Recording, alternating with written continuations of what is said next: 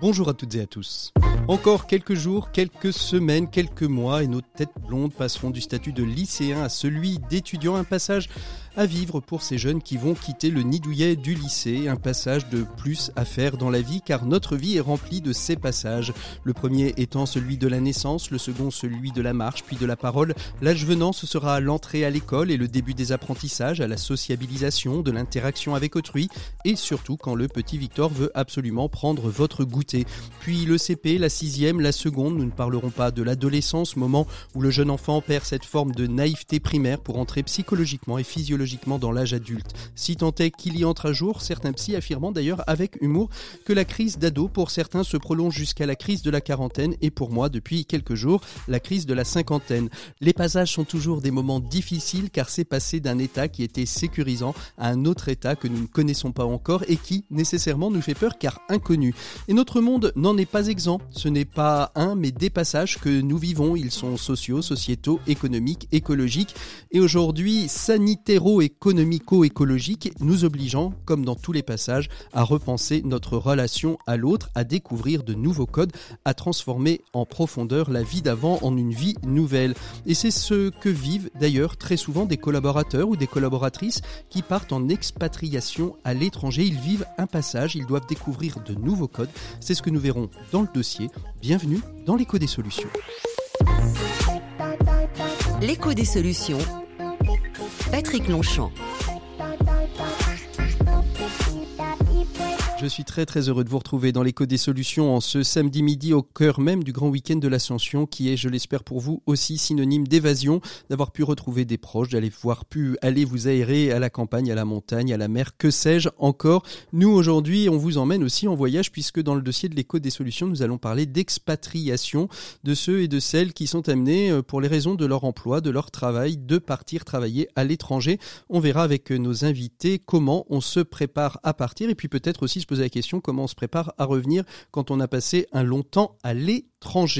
Nos rubriques euh, habituelles, bien évidemment, 7 minutes pour changer le monde, l'invité écho. Nos 7 minutes pour changer le monde nous emmèneront à la rencontre de Johan Gleisner, qui est le directeur de l'Institut Pedro de Bettencourt à Angers, qui prépare des jeunes et des moins jeunes d'ailleurs au métier de l'humanitaire et de l'action sociale. Et notre invité écho, vous le découvrirez d'ici quelques instants, il s'agit de Julien Leclerc, qui est euh, dirigeant de la société Compress et qui est mis au cœur d'une polémique en ce moment sur les rédactions qui se vident dans le groupe Reward Media. Julien Leclerc a une agence de presse. Il va nous expliquer d'ici quelques instants en quoi consiste son travail et en quoi il fait vraiment travailler des journalistes. Et puis bien évidemment, on retrouvera nos chroniqueurs habituels, Pierre Collignon pour les entrepreneurs et dirigeants chrétiens, mais aussi euh, Frédéric Villot et Maxime Dupont pour leurs chroniques expertes respectives. Voilà, on commence tout de suite avec l'invité écho de cette semaine. Il s'agit de Julien Leclerc, dirigeant de la société Compress. L'invité écho, Patrick Longchamp. Voilà, on est avec notre invité écho de cette semaine. Il s'agit de Julien Leclerc, dirigeant de la société Compress. Bonjour Julien. Bonjour Patrick. Merci beaucoup d'être avec nous. Alors si on vous invite aujourd'hui dans l'invité écho, c'est parce que vous avez de l'actualité, une actualité qui est un peu chahutée puisque euh, vous intervenez en tant que prestataire, vous nous direz si c'est exactement le bon mot, en tant que prestataire pour le groupe Reward Media qui lui-même est très chahuté par les médias puisque l'affaire Science et Vie marque la une de certains euh, quotidiens, je sais pas si c'est la une, mais en tout cas dans le monde, euh, le microcosme journalistique, ça fait, ça fait boule de neige en disant que ce groupe est en train de vider de leur substance toutes les rédactions qu'elles ont racheté. Et vous, euh, vous êtes une agence de presse, comme presse, si j'ai bien compris, une part de votre activité, c'est pas la totalité, une part de votre activité, c'est de produire des journaux clés en main pour des groupes tels que Reward Media. C'est ça, euh, nous sommes donc comme presse une agence de presse qui a une vingtaine d'années aujourd'hui, une cinquantaine de salariés, et donc cœur de métier est de réaliser des magazines clés en main pour des grands groupes médias depuis 20 ans donc, euh, comme Reward, mais aussi comme euh, comme plein d'autres groupes. Euh. Alors, qu'est-ce que trouve un groupe tel que Le Point, tel que Reward Media, tel que Les Échos? Je crois que vous travaillez aussi pour pour Les Échos. De passer par un, un intermédiaire comme vous, ça veut dire qu'ils n'ont pas les forces vives nécessaires. Quelle est la valeur ajoutée pour eux? Ou est-ce que c'est simplement faire finalement de, de, travailler sur des économies d'échelle et de trouver une structure qui est capable de produire à moins cher que ce qu'ils produirait en interne? Je crois que c'est, j'ose croire en tout cas que c'est d'abord chercher une expertise éditoriale. On a des on a des cœurs de compétences, même si euh, on sait parfois déborder et s'entourer des bonnes des bonnes compétences éditoriales quand on s'estime un peu juste. C'est sans doute aussi euh, la souplesse et la réactivité d'une agence qui euh, dont les salariés ont l'agilité sans doute dans, dans, leur ADN. Et puis, puis après, oui, peut-être aussi, bien sûr, des économies d'échelle financières, c'est une certitude, mmh. et peut-être aussi euh, le fait que quand, quand vous avez un, prestataire externe, euh, il s'occupe de tout le volet social, mais euh, j'ose croire en tout cas que c'est d'abord pour notre expertise sur des thématiques données.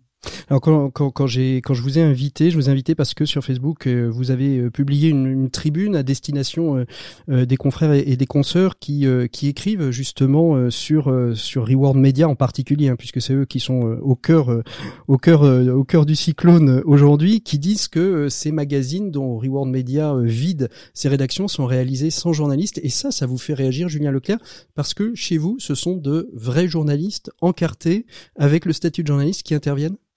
Oui, ça nous fait hyper mal en fait. Déjà, il y a un an et demi, on avait euh, beaucoup lu et entendu euh, quand Reward Media a racheté Mondadori et devenait le plus grand groupe de presse écrite du marché, de presse magazine.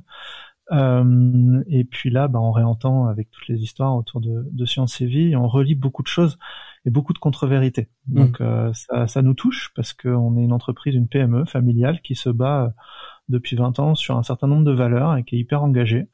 Et, euh, et puis il y a des choses très factuelles qui, qui seraient vérifiables en un coup de fil, en fait, mmh. par, euh, par ces journalistes des rubriques médias qui. Vous voulez dire que les journalistes ne font pas leur travail euh, à fond euh, quand ils, ils vont chercher l'information? Mais en tout cas, ces journalistes euh, reprochent au groupe Reworld de faire leur magazine sans, sans faire correctement leur travail et eux-mêmes ne vérifient pas les infos. Quoi. Et moi, je demande simplement que, avant de balayer 20 ans de valeur euh, d'un revers de main, on prenne euh, trois minutes pour passer un coup de fil et vérifier. Et en l'occurrence, c'est très factuel et très simple à vérifier. Nous sommes bien une agence de presse avec un agrément de la commission paritaire et on est régulièrement audité pour ça. Et euh, sur 33 permanents dans mes rédactions, j'ai 28 cartes de presse. C'est factuel, c'est facile à vérifier, ça prend deux minutes. Et quand vous travaillez avec des pigistes, vous travaillez sous contrat pigiste, vous travaillez pas sous euh, le, le, le, volet euh, tant tant décrié qu'il faudrait peut-être faire évoluer d'ailleurs, moi je pense, de d'auto-entrepreneur. Je travaille avec des pigistes sur fiche de paye, c'est 95% de, de, de, mes journalistes, et les 5% restants, on essaye de les faire évoluer vers ça. On est régulièrement en discussion avec les syndicats et notamment le, le SNJ sur ces sujets-là. On est en tout cas une entreprise qui euh, fait tout pour respecter les règles de manière vertueuse et, qui s'investit dans son travail. Donc les magazines qui nous sont confiés, les gens qui travaillent chez moi, ils mettent beaucoup de cœur. Et, euh, ils sont touchés par ça. En fait, euh, ils ont. c'est toujours facile hein, de, de, de, poser une, une, question de ce type-là, mais quelque part, le fait qu'on ne les considère pas comme de vrais journalistes, même s'ils en ont le statut, la carte, etc. Ça les touche individuellement. vous en parlez avec eux, Julien? Bien sûr, la réponse est dans la question. Ça les touche, ça les, émeut énormément parce que ce sont des journalistes professionnels qui sont très investis dans ce qu'ils font. C'est pas parce qu'ils sont dans une petite boîte euh, euh, dans le Sud-Ouest qui sont euh, moins bons que les autres. Et puis ça les impacte dans leur travail. Hein. On a notamment, nous, on fait des hors-séries pour le magazine Science et Vie aujourd'hui.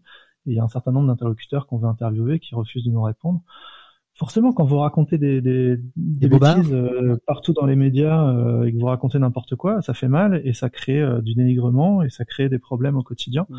Donc moi, je me bats parce que je suis convaincu que mes collaborateurs méritent plus de considération et si je me permets d'ajouter, je pense que les collaborateurs de Cherry World Media aussi méritent plus de considération sont des gens avec qui on échange au quotidien et on parle de d'intérêt du lecteur, on parle d'éditorial. On a des réunions de rédaction avec ces personnes qui sont très investies éditorialement dans leurs titres et qui ont une grosse exigence éditoriale exprimée au quotidien, pas toujours facile. Euh, et, euh, et, on a d'ailleurs invité, il y a un an et demi, on avait déjà réagi en invitant les journalistes des rubriques médias de France et de Navarre à venir dans nos réunions de rédaction. Vous réitérez euh, cette invitation?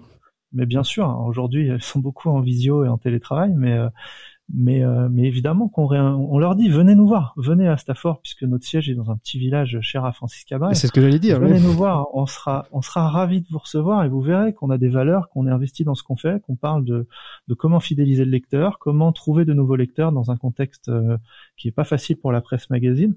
Et c'est les ce sont les mêmes questions que se posent les collaborateurs de Cherry World qui sont restés.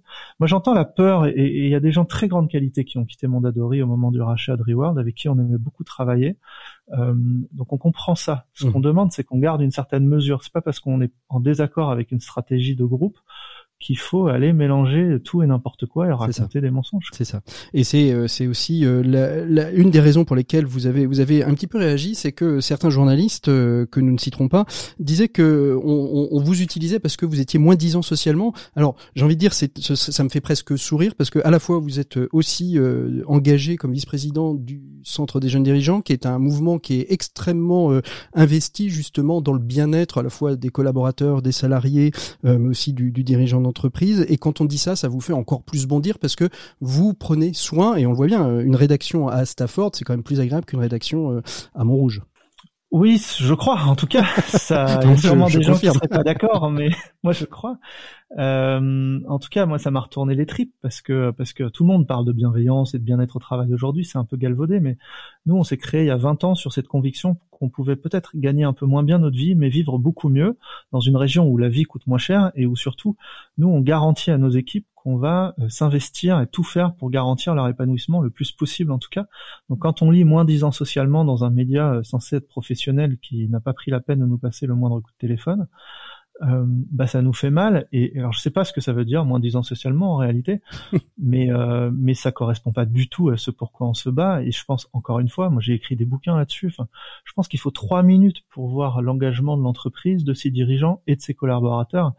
Et que, je, encore je, je, peux pas voir euh, en, une phrase balayer tout ce pourquoi on se bat depuis 20 ans. Voilà, encore une fois, je comprends la peur, je comprends certaines choses, mais là on mélange tout et on raconte beaucoup de bêtises. Merci beaucoup. de violence. Merci beaucoup Julien Leclerc d'avoir été notre invité écho de cette semaine. On a été un petit peu plus long que prévu, euh, on aura peut-être une pause musicale un peu plus courte cette semaine, mais en tout cas merci beaucoup pour cet échange. On redit euh, s'il y a des confrères journalistes qui nous écoutent qu'on peut vous joindre et que vous serez toujours heureux d'accueillir dans ce beau village d'Astaford tous ceux qui voudraient venir visiter comme presse et comprendre comment vous fonctionnez. Merci beaucoup, Julien Leclerc. Nous, on retrouve tout de suite Pierre Collignon pour la chronique des entrepreneurs et dirigeants chrétiens. RCF, l'écho des solutions. Et comme toutes les semaines, on retrouve Pierre Collignon pour la chronique des entrepreneurs et dirigeants chrétiens. Bonjour Pierre. Bonjour Patrick. Alors en cette période de crise sanitaire et de difficultés économiques, vous avez souhaité nous parler de dons et de générosité. Ce n'est pas un peu paradoxal, voire peut-être même provocateur d'aborder un tel sujet au moment où tant de professions s'interrogent sur leur avenir, Pierre au contraire, je, pense que c'est justement lorsque l'épreuve est là qu'il faut faire jouer la solidarité. C'est même plutôt la preuve d'une bonne santé mentale quand ceux qui le peuvent viennent soutenir les plus fragiles. Les études d'ailleurs sont régulièrement menées par des organismes spécialisés et elles démontrent que même 13 mois après le début de la pandémie, les Français restent toujours aussi généreux. À la question pensez-vous donner cette année au moins autant qu'en 2020 à des organismes caritatifs? 8 Français sur 10, oui oui, 8 Français sur 10 ont répondu oui, selon le sondage qui a été mené à la mi-mars. Parmi les donateurs particuliers de 2020, 52% euh, disent vouloir donner les mêmes montants en 2021 et 31% envisagent même de se montrer plus généreux qu'en 2020. Au final, ils ne sont que 13% à prévoir de donner moins et 4% à dire qu'ils n'effectueront pas de dons d'argent. Alors Pierre, parmi les, donateurs, il y, a, certainement aussi des, chefs d'entreprise. Les entrepreneurs et dirigeants chrétiens sont-ils mobilisés sur ce point du don et de la générosité? Oui, bien sûr, et, sans préjuger de ce que chacun peut faire à titre personnel, les EDC ont, ont ressenti ce besoin d'agir dans la société comme un élargissement, un accomplissement même de la vocation spirituelle du mouvement. C'est ainsi qu'est née la fondation des EDC en 2011. Donc, vous voyez, c'est déjà il y a 10 ans. Puis en 2016, le réseau Agir avec les EDC. Le mouvement donne ainsi à ses membres les moyens de mener des actions concrètes dans le prolongement des réflexions qu'il conduit lui-même sur des sujets de société. Ces champs d'action prioritaires sont l'accès des jeunes à la vie active, mais aussi la promotion des dirigeants qui s'engagent pour une économie plus humaine, avec une ambition forte puisqu'elle se propose de de contribuer à sa manière à la mise en place d'une économie au service du bien commun. Et avec quel objectif euh, derrière, Pierre? Principalement, d'abord, il s'agit de diffuser cette culture qui réconcilie esprit d'entreprise et performance avec euh, l'écologie sociale et environnementale. Ensuite, ensuite, la Fondation met en pratique cette économie du bien commun en soutenant des initiatives entrepreneuriales visant la dignité de la personne. Alors vous pouvez nous donner euh, quelques exemples euh, concrets de, de projets, Pierre? Oui, on peut évoquer la création des, des cafés joyeux, dont la vocation est de redonner confiance, comme tout un chacun le sait, à la dignité des personnes en situation de, handicap mental en leur offrant un travail en milieu entre guillemets ordinaire. Euh, pour son implantation à Bordeaux, la région aquitaine des EDC s'est mobilisée. Chaque membre a été invité à soutenir et accompagner le projet selon ses possibilités, contributions financières bien sûr, mais aussi bénévolat de, de compétences, prêts de main d'œuvre et de matériel pour les travaux à faire. Au total, 35 000 dons ont été collectés et la fondation a abondé à hauteur de 15 000 euros pour appuyer le projet et contribuer à sa réalisation. C'est ainsi que depuis sa création, ce sont plus de 950 000 euros qui ont été apportés euh, par la Fondation des EDC pour 110 donateurs du mouvement, par 110 pardon, donateurs du mouvement,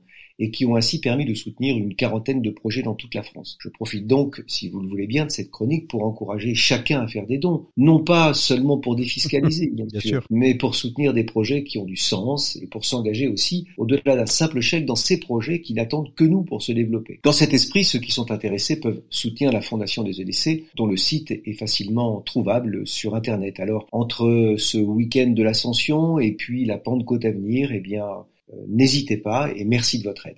Merci beaucoup euh, Pierre Collignon pour euh, cet élan de générosité, nous montrer qu'il est toujours possible de pouvoir aider ceux qui en ont besoin. On se retrouve nous la semaine prochaine et puis on retrouvera un de vos collègues, Johan Glesner, à la fin de cette émission dans les 7 minutes pour changer le monde qui nous présentera l'Institut Pedro de Bétancourt pour les jeunes qui ont envie de s'engager dans les carrières du social et de l'humanitaire. À très bientôt Pierre. À bientôt Patrick. Et avant de retrouver le dossier de l'écho des solutions, on fait une petite pause musicale avec Téléphone. Ça, c'est vraiment toi.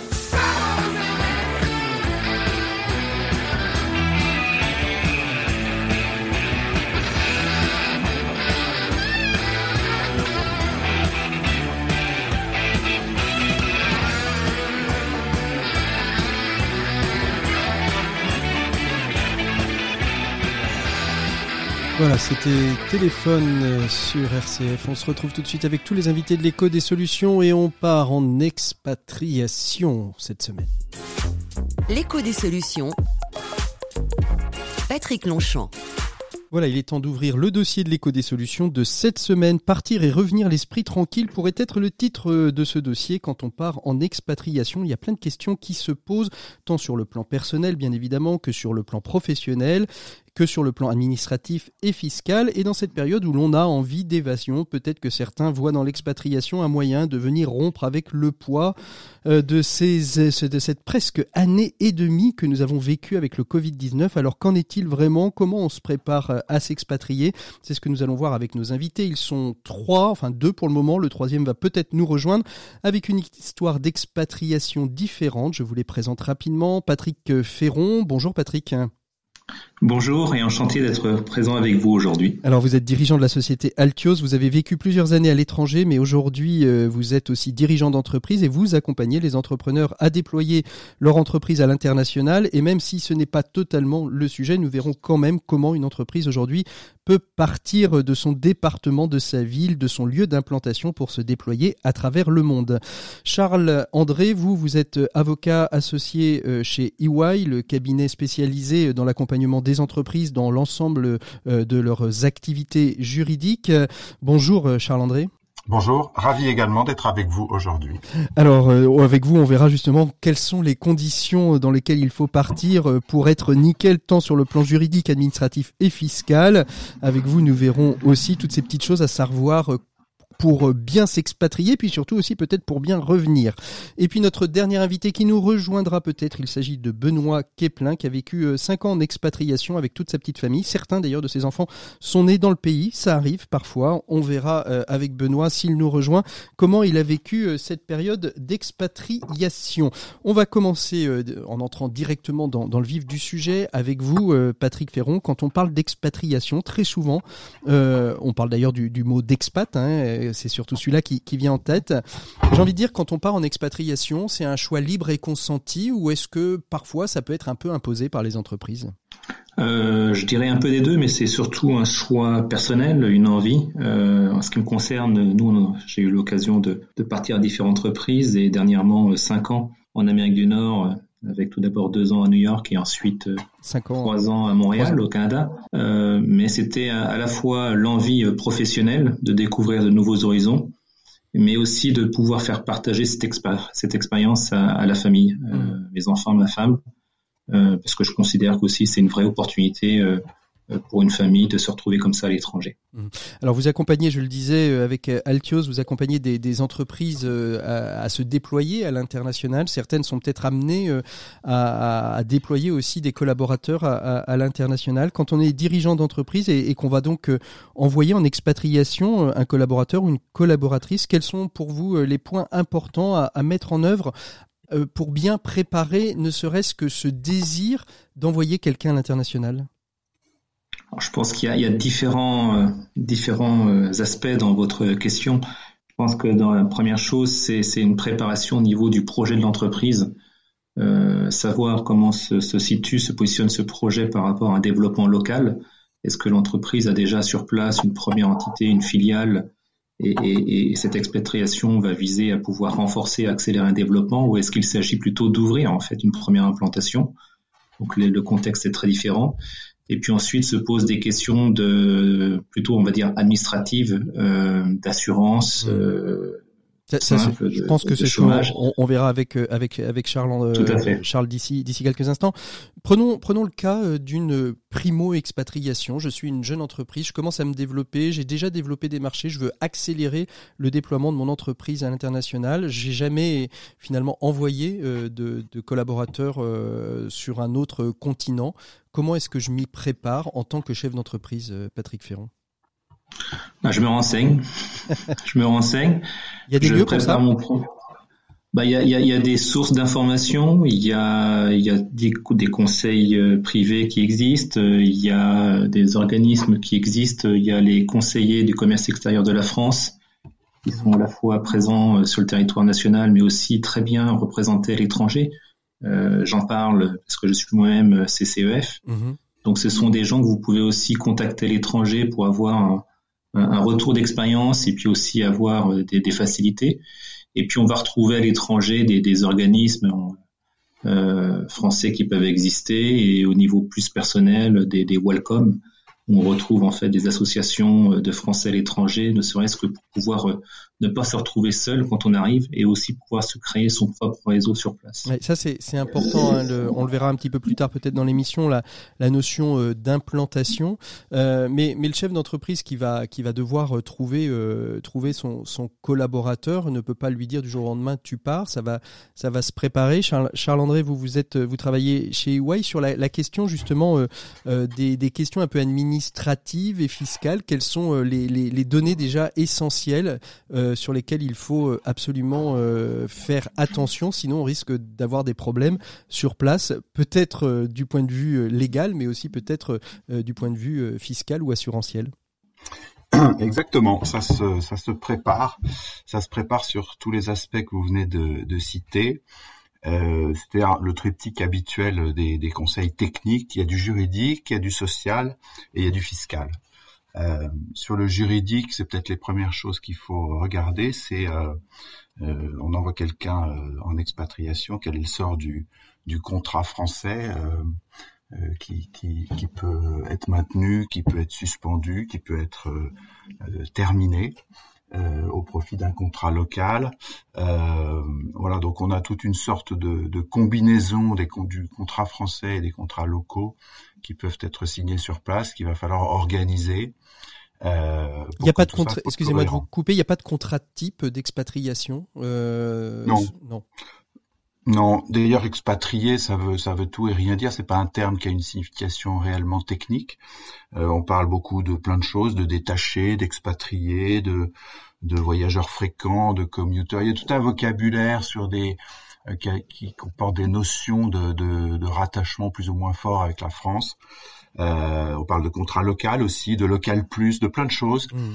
Euh, qu'il faut qu'il faut définir, bien comprendre et, et, chacun de ces contrats a une, signification particulière. Moi, souvent, euh, les gens me disent bon, j'ai commencé sur un contrat, euh, je, je vous cite, hein, mais c'est ce que j'ai entendu sur un contrat local plus et je suis parti sur un contrat d'expatriation. Ça veut dire quand même que même s'ils ont plusieurs noms, il y a aussi il y a plusieurs significations différentes. C'est des mix, c'est ça? Ouais, Ouais, il y a des connotations derrière un local plus. Euh, on sait que c'est un contrat local avec des avantages un peu euh, différents de, des contrats locaux justement des autres salariés. C'est-à-dire que l'entreprise peut prendre en charge les écoles ou une assurance santé ou des choses de ce type-là, alors qu'un contrat d'expatriation c'est un package, c'est ça? Oui, alors dans, dans le dans l'esprit des gens, l'expat, euh, ça correspond à un package. Alors c'est de moins en moins vrai puisque les entreprises sont quand même de plus en plus soucieuses des coûts. Ça, Donc on a des tendances, euh, on a des tendances à localiser de plus en plus. On a on a voilà à faire du local plus, c'est-à-dire de, de donner des plus pendant un certain temps, mais pas toute la vie. Mmh. Euh, et, et voilà. Et c'est très important tout ça puisqu'on a un droit français qui est extrêmement protecteur donc le sort du contrat français, l'obligation de rapatrier éventuellement, etc. Qu'est-ce qui se passe à la fin? C'est hyper important parce que euh, voilà le droit français protège beaucoup le salarié et si on y renonce mm. bah, on va vers un autre droit euh, local euh, d'un autre pays qui est forcément probablement moins protecteur et donc tout ça c'est des questions importantes à, gérer dès le départ. Patrick, vous avez été confronté à ces questions-là, vous, quand vous êtes parti. c'est une grosse part de la préparation de l'expatrié à partir? C'est une grosse part. Et puis, il y a un point important que l'on n'a pas évoqué, c'est tout simplement l'aspect visa. Mmh. Euh, en fonction du pays dans lequel euh, vous souhaitez partir. Euh, c'est un point à ne pas négliger qui peut supposer aussi un délai de s'y prendre suffisamment tôt pour organiser tous les éléments et notamment les pièces administratives permettant d'avoir accès à ce, ce, type de visa qui, permettent, qui, qui, puisse permettre à une personne et à sa famille de pouvoir aussi partir à l'étranger. Aux États-Unis, on euh, sait qu'il y, a cette question de la, carte verte. Quand on part, finalement, on part avec un visa de travail, un, visa de séjour. Euh, comment ça se passe, euh, par exemple, pour les États-Unis on part, on, part, on part avec un visa de travail pour un, manager. Ça peut être aussi un visa investisseur pour des managers plus plus ou un dirigeant d'entreprise tout en sachant que ce soit aux États-Unis, mais même globalement partout dans le monde, les, les, les conditions d'accès au visa ont tendance à se euh, restreindre de plus en plus depuis, c'est une tendance forte qu'on voit depuis 5-6 euh, ans. Hmm. C'est vrai pour euh, les États-Unis, c'est vrai aussi pour la Chine ou d'autres pays en Asie ou ailleurs dans le monde. Euh, les, les, États ont tendance à, plutôt privilégier l'emploi local Bien sûr. que à vouloir permettre l'accès à des, des, des, des des, des, salariés étrangers. Mhm. Et aux États-Unis, vous avez tout simplement un visa investisseur qui est le visa E2, qui était euh, préalablement euh, valable pour 5 ans et qui, depuis euh, deux ans maintenant, est passé à deux ans. Donc c'est un visa que vous renouvelez tous les deux ans, tous les deux ans, sans être certain d'avoir une réponse positive à chaque fois. Donc ça peut mettre, ça peut mettre fin à l'expatriation quasiment du jour au lendemain, tous les deux ans, c'est ça? Complètement, complètement. Après, vous avez les territoires. Charles, Charles André, allez-y. Pardon, pardon, excusez-moi. Non, mais je vous en prie. Euh, non, non, j'allais je, je, surenchérir en disant. Mais surenchérissez, surenchérissez. Comme disait Patrick, c'est le premier, euh, la première chose à regarder, c'est avoir le droit de travailler euh, localement. Euh, et on voit d'ailleurs souvent un peu les entreprises euh, bricolées entre guillemets avec des visas touristes euh, sous couvert d'eux en attendant, etc. Et puis ça se prolonge et puis finalement on n'est pas en règle mmh. et ça peut être assez gênant parce que souvent le, l'immigration est, est, un droit qui finit par du pénal si on n'a pas le droit de travailler. Du pénal pour le chef d'entreprise, qui peut être un peu gênant. Alors comment ça se passe sur le plan sur le plan fiscal? Je suppose que chaque pays a sa fiscalité. Quand on est expatrié, on, on est sur la fiscalité du pays, on est sur la fiscalité du pays d'origine? Un peu des deux, euh, mon général. Euh, non, globalement, on va quand même être euh, traité à la sauce locale, c'est-à-dire on va plutôt être résident localement. Si on y part avec sa famille et qu'on y est pour trois ou cinq ans, on va être résident localement, en principe. Mmh. et donc traité localement selon la fiscalité locale qui va taxer les salaires et les revenus personnels, euh, voilà, pendant toute la durée. Donc ça, ça se prépare également parce que, euh, et c'est ce qu'on fait beaucoup, euh, il y a des régimes de faveur pour les impatriés, pour les expatriés dans tous les pays du monde, quasiment ou presque. Et d'ailleurs, il y en a un très beau en France qui, dont il faut absolument profiter quand, on, quand il est applicable pour traiter fiscalement favorablement les, les impatriés. Donc tous les pays du monde ou presque ont leur régime, l'Espagne, euh, l'Angleterre, euh, les Pays-Bas, la Belgique, etc. Tout le monde euh, cherche à attirer les talents et, et, et voilà, et présente offre un régime dont il faut absolument chercher à bénéficier parce qu'il est souvent très avantageux. Autre élément, la, la retraite, Charles-André, comment, comment ça se passe? Parce que si on est expatrié, on a un contrat, alors on a une fiscalité qui est locale, mais le, le salaire, il, est, il reste dans le pays d'origine, on est obligé de prendre des, des retraites complémentaires le temps de l'expatriation, comment ça se passe? Oui, alors ça, vous avez raison, c'est le troisième sujet dont il faut absolument se préoccuper. Après le juridique et le fiscal, il reste le social. Et donc là, on parle de, de la santé d'une part, de, du chômage, et, puis, euh, comme vous dites, de la retraite, de la retraite de base, la retraite complémentaire, enfin tous les, toutes les composantes de la retraite. Et là, euh, c'est une vraie question, notamment la dernière, la retraite, hyper important sachant qu'à chaque fois qu'on part de la France vers un autre pays, on a le choix de cotiser, de, soit de continuer à cotiser en France, ou au contraire que peut-être de basculer dans un autre régime par nature très différent, puisqu'on sera souvent sur de la retraite euh, par capitalisation, par mmh opposition à la retraite française de répartition. Donc euh, là, il y a des grands sujets presque philosophiques de savoir ce qu'on préfère, parce qu'on n'est plus vraiment obligé de cotiser au régime français. Euh, mais Agir Carco, bah, c'est quand même sympa. Il y a quand même des choses un peu garanties.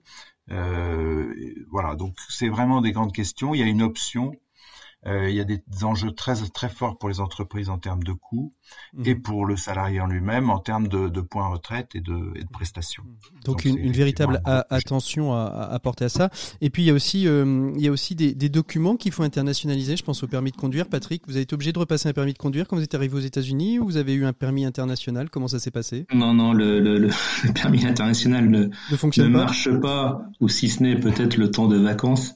Ça. Donc en effet j'ai repassé euh, mon code et, la conduite euh, aux États-Unis. Et, quand je suis arrivé euh, au Canada, j'ai remis mon permis américain pour avoir un permis euh, canadien. Donc là, il y, a, quand même des, législations un peu communes entre les, entre les deux pays. Vous avez été obligé de repasser le permis canadien. Oui, oui. Enfin non, c'était un échange avec. Il y avait une reconnaissance là. Sur le Canada est beaucoup plus facile de manière globale.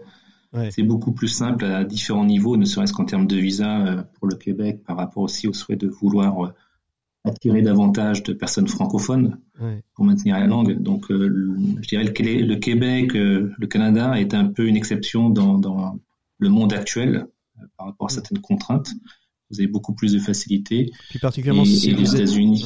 et puis si vous êtes français et que vous allez euh, en, pays francophone euh, du, au Québec, euh, vous êtes aussi plus que les bienvenus parce que je crois que le, Québec a aussi une volonté d'importer un peu de langue française dans, dans, dans, ces États. Bah, à la fois par rapport à la loi 101 qu'ils appellent pour le maintien de, du niveau de français, ils sont à la recherche de, personnes francophones, donc c'est de France, mais de tous les pays francophones. Et puis vous avez aussi au Canada et au Québec une forte pénurie de main-d'œuvre. Euh, donc euh, ils sont vraiment à la recherche de, collaborateurs étrangers.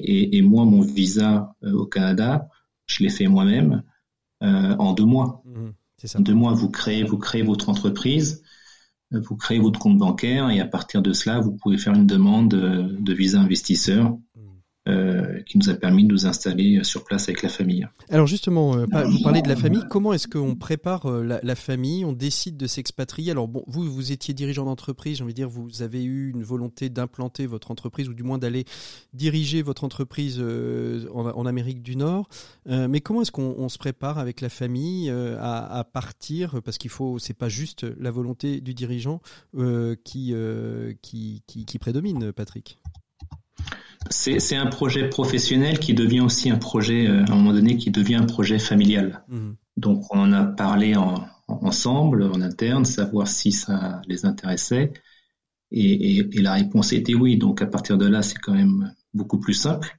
Après, pour les enfants, on parlait avec Charles André, il y a l'école. Donc il y a aussi différents niveaux, on va dire, d'expatriation. Nous, on était plutôt une PME, donc on est parti avec des moyens qui ne sont pas forcément les moyens de, de des gros groupes, euh, bien importantes.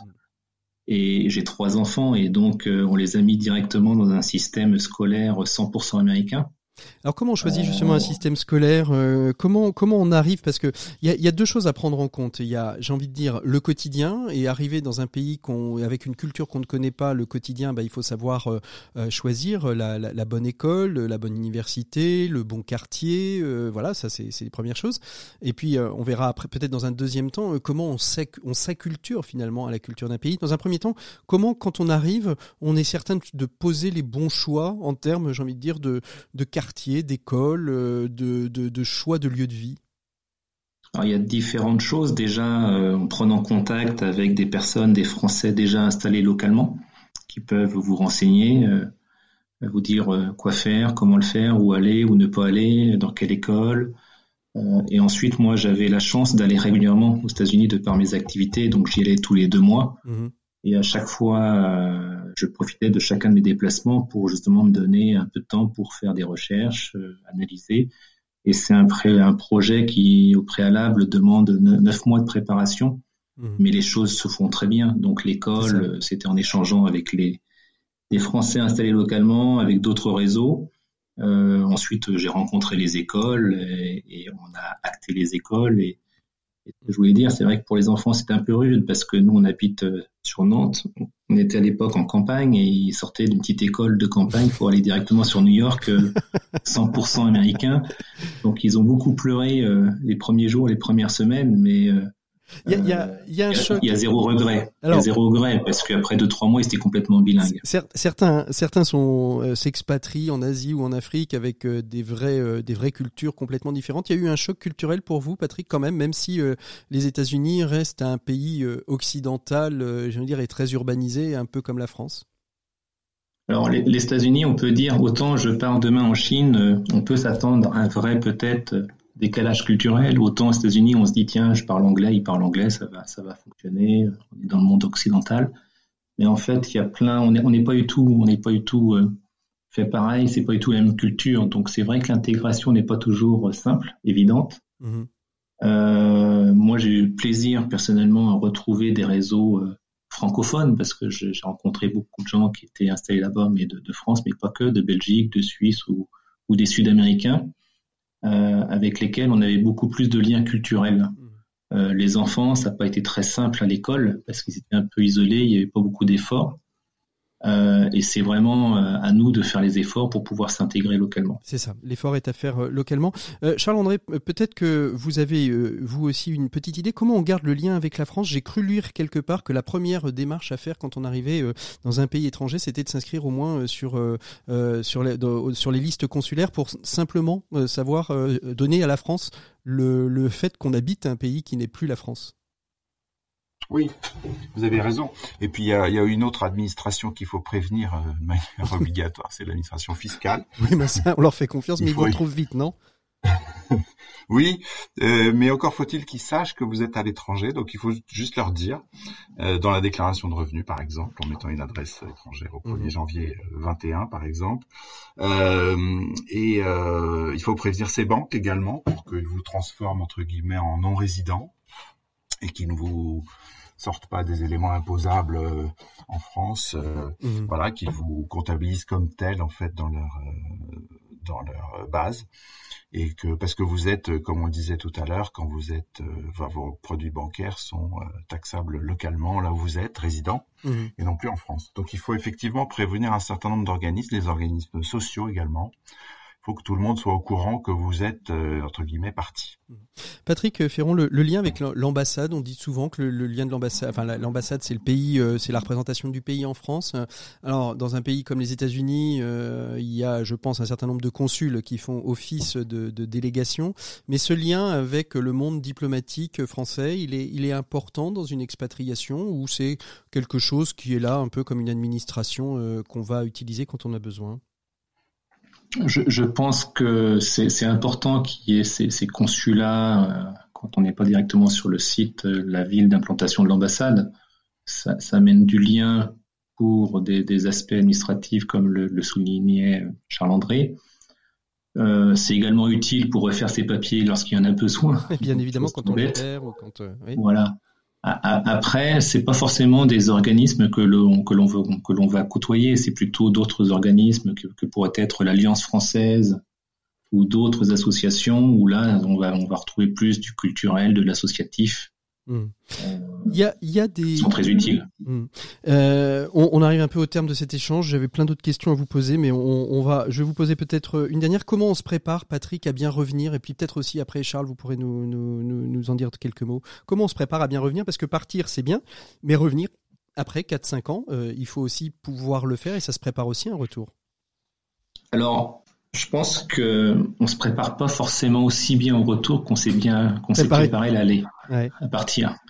Et, et, malheureusement, on a tendance à croire que le retour va toujours plutôt bien se passer parce qu'on revient chez soi dans un pays que l'on connaît bien. Euh, mais ça prend du temps et ça prend toujours un peu plus de temps. Moi, il m'a bien fallu, on va dire, 12 mois.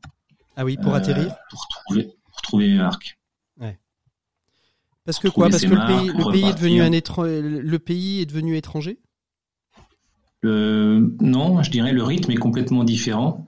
Euh, les habitudes que l'on que l'on a d'avant ne sont plus les mêmes. On rentre peut-être à l'étranger, c'est vrai qu'on a, euh, je ne sais pas si c'est de manière consciente ou inconsciente, mais un mm. esprit beaucoup plus ouvert, dégagé, beaucoup plus dans l'action, à vouloir profiter de tout, que ce soit au niveau professionnel comme au niveau familial, culturel, des projets, des, de la culture, et, et on retrouve peut-être une forme de routine est-ce qu'il y, y, a quelque part un esprit de vacances euh, quand on est en expatriation, euh, finalement? Euh, Oui et non. Oui et non. C'est pas, un entre deux? forcément des vacances, c'est du plaisir. Alors après, chacun le perçoit, c'est du plaisir. Mais c'est vrai que j'ai des souvenirs d'émerveillement euh, quand j'étais à l'étranger que j'ai du mal à retrouver en France. Mmh. Charles, Alors que j'adore, j'adore, j'adore notre pays. Charles, très très rapidement, euh, quelles sont les choses à, à, prendre en compte quand on veut revenir en France ou quand on va revenir en France? Euh, On l'a vu pour partir, il y a un certain nombre de choses à préparer. Pour le retour, il y a aussi des choses qu'il faut prendre en compte? Oui, comme disait Patrick, on prépare souvent l'aller mieux que le retour. Euh, on prévoit rarement le retour, mais c'est vrai que nous on constate que plus on le prépare tôt, mieux c'est. Euh, prévoir ce qui se passera en termes de contrat au bout des trois ans ou des cinq ans. Qu'est-ce qui se passe Est-ce qu'on est localisé Est-ce qu'on vient en France Est-ce qu'on part dans un troisième pays donc le contrat et la rémunération. Qu'est-ce qui se passe avec la rémunération? Parce qu'on a souvent été habitué à un package en expatriation. Le retour en France peut être plus dur, puisque le package par définition disparaît. Et donc euh, voilà, il faut gérer tout ça. Euh, plus on le gère tôt, mieux c'est, parce que ce qui fait que certains d'ailleurs, ça tard. Ce qui fait que certains d'ailleurs restent dans les pays euh, parce que franchement ils sont vachement mieux qu'en France. Exactement. Et puis et puis parfois d'ailleurs on n'en parle peut-être pas assez, mais souvent on accède plus facilement à des des plus grandes responsabilités quand on part en expatriation qu'on aurait eu au même âge, à même diplôme égal en France. Patrick, un dernier message pour ceux et celles qui vont partir, qui sont en expatriation ou qui vont voudraient partir en expatriation, un conseil que vous voudriez leur donner, ce serait lequel Et on finira là-dessus. Bah, je dirais tout simplement de pouvoir échanger avec des personnes qui ont vécu euh, cette expérience-là, euh, basés dans le pays ou dans d'autres pays, mais qui pourront apporter un retour d'expérience et, des très bons conseils. Merci beaucoup à tous les deux. Benoît Keplin ne nous aura pas rejoint. Ce n'est que la deuxième fois que j'ai un invité qui me fait faux bon, mais ce n'est pas grave. Il se reconnaîtra, honte à lui. Nous, on retrouve tout de suite nos experts qui nous rejoignent d'ici quelques instants par la magie des ondes. Il s'agit de Frédéric Villot et Maxime Dupont. Et d'ici 4-5 minutes, on se retrouve avec notre invité des 7 minutes pour changer le monde où on parlera des métiers de l'humanitaire avec Johan Gleisner, directeur de l'Institut Pedro de Betancourt. L'écho des solutions, les experts. Il est donc temps de retrouver nos experts avec Maxime Dupont et Frédéric Villot. Bonjour à tous les deux. Bonjour Patrick, bonjour à tous. Bonjour Patrick. Alors, on va commencer avec vous, euh, mon cher euh, Frédéric. Aujourd'hui, l'ESS est au cœur de l'actualité avec les élections régionales. Mediatico a invité cinq candidats en Ile-de-France à débattre de leurs propositions pour développer l'économie sociale et solidaire sur le territoire francilien. Frédéric, qu'est-ce qu'il en ressort? Oui, bah c'est vrai que c'est le tout premier débat politique de la séquence élection régionale en Ile-de-France des, des, des, 20 et 27 juin prochains qu'on a co-organisé avec la Chambre régionale de l'ESS en Ile-de-France. Alors on a invité Clémentine Autain, Audrey Pulvar, Julien Bayou, Laurent Saint-Martin et Alexandra Dublanche qui représentaient Valérie Pécresse. Et ils sont venus nous parler de culture, de transition écologique, de tiers-lieux et d'emploi. Quatre sujets essentiels de l'après-crise puisque après l'année qu'on vient de traverser, eh évidemment, on se réinterroge sur nos façons de vivre, de consommer, de travailler. Et bien sûr, bah, vous pouvez retrouver ce débat politique en vidéo sur mediatico.fr. Alors, qu'est-ce qui ressort de ce débat euh, que vous pouvez nous livrer avant, bien évidemment, d'aller sur mediatico.fr, voir l'intégralité de cet échange? Des engagements qui sont pris ou pas? Oui, alors euh, des engagements un petit peu, des propositions beaucoup. Alors pas sur tous les sujets, ça dépend qui, évidemment. De gauche à droite, bon, bah, je vais commencer par Clémentine Autain, euh, à gauche, qui propose par exemple d'installer face au Tour de la Défense une vaste zone de tiers-lieux et d'espace de création culturelle. Ça donnerait de la visibilité à l'ESS, dit-elle. Julien Bayou, l'écologiste, lui, il a milité dans l'économie sociale et solidaire. Il y a travaillé. Il a même créé une coopérative et il fait des propositions non seulement sur l'écologie, mais aussi sur la culture, dont il dit qu'elle est un impensé du plan de relance. Et puis Audrey Pulvar, dans l'équipe d'Anne Hidalgo, elle fait tout de suite le lien entre l'écologie et le social. Elle rappelle par exemple que les premières victimes du réchauffement climatique, ce sont les plus démunis. Et elle dit qu'il y a 17 millions de Français qui sont en précarité énergétique aujourd'hui. Alors, à droite, il y a quand même des propositions. La droite s'intéresse quand même à l'économie sociale et solidaire, Frédéric, dites-moi. Évidemment, oui, oui, à droite aussi, on parle de culture, on parle d'écologie, de transition écologique, mais on bascule assez vite sur les questions budgétaires. On a même une petite querelle de chiffres, d'ailleurs, avec Laurent Saint-Martin pour La République en marche. Euh, Laurent Saint-Martin qui se dit par ailleurs d'accord sous condition avec la proposition de nommer un vice-président à l'économie sociale et solidaire à la tête de la région Île-de-France. Et puis on parle emploi aussi à droite avec Alexandra Dublanche qui dit qu'elle assume totalement la suppression en 2017 des emplois tremplins qui étaient subventionnés par la région. Et ça, ça interpelle d'abord parce que la région Île-de-France a supprimé 3800 emplois à ce moment-là, quand d'autres régions en ont créé autant depuis 2017. Ensuite parce que l'UDES, qui est le syndicat des employeurs de l'économie sociale, réclame la création de 25 000 emplois boost aujourd'hui pour les jeunes de 18, de 18 à 30 ans, des emplois qui seraient financés sur fonds régionaux exclusivement. Donc il y a, y a, des vrais besoins. Et enfin parce que l'État lui-même, ben, on le voit, il a subventionné beaucoup d'emplois menacés pendant la crise. Donc on se dit que c'est peut-être pas tout à fait le bon tempo. Bon alors Mediatico va organiser aussi, j'espère, un événement sur les élections régionales en région. Comment vous allez faire? Absolument, Patrick. Oui, oui c'est dans 10 jours, le, le 26 mai sur Internet. Mediatico a invité les chambres régionales de l'ESS de Bretagne, de Haute-France, de Nouvelle-Aquitaine et d'Auvergne-Rhône-Alpes pour nous parler de l'économie sociale et solidaire sur leur territoire. Alors on va parler de leurs particularités régionales, du nombre d'acteurs, des filières qui se développent. Elles nous diront aussi ce qu'elles attendent des candidats aux élections pour développer cette forme d'économie différente qui est beaucoup plus coopérative et qui a montré sa pertinence pendant la crise. Et puis on va même parler de l'idée d'une république française de l'ESS, vous verrez, pour participer c'est gratuit, il faut juste s'inscrire sur mediatico.fr pour recevoir le lien deux jours avant. Et puis bah, ça me permet de faire un peu de pub pour la Fédération des radios associatives des Pays de la Loire, puisque vous ne les avez pas cités, euh, qui feront elles aussi un débat à Laval autour de la question culturelle en région Pays de la Loire avec les cinq candidats euh, à la présidence de la région en Pays de la Loire. Voilà, ça c'est fait. Merci beaucoup Frédéric euh, Villot pour cette chronique. On se retrouve dans un mois, bien évidemment. Et on se retourne tout de suite vers Maxime Dupont. Maxime, votre chronique expert du jour à l'âme poétique. Oui, Patrick, ayant mis à profit le confinement pour réapprendre certaines des poésies de mon enfance, j'ai eu envie de m'essayer à un exercice sacrilège, la réécriture de poèmes classiques en les adaptant au monde d'aujourd'hui, au monde de l'entreprise. Ah, vous avez donc décidé de nous offrir aujourd'hui une adaptation de... Une adaptation de José Maria de Heredia et du mmh. fameux poème Les Conquérants. Alors, dans le poème original de 1893, l'auteur décrit les rêves des conquistadors. Conquistadors. Oh. on va y arriver. Les conquistadors qui partaient. Les conquistadors qui partaient à la conquête du nouveau monde. Et comme les conquistadors des temps modernes sont tous ces entrepreneurs qui rêvent d'un destin de gloire et de fortune, je ne pouvais pas ne pas évoquer les ambitions de ces Steve Jobs en herbe. Je me sens l'âme d'un conquistador et Frédéric aussi, je suis sûr. Euh, alors, les conquérants version 2000, c'est le week-end de l'ascension, on a le droit d'un peu de détente. Les conquérants version 2021 donc, nous vous écoutons Maxime, la parole est à vous. Comme un vol de gerfaux hors du charnier natal, fatigués de porter leur tout petit salaire, ouvriers, employés et fonctionnaires partaient, ivres d'un rêve héroïque et brutal.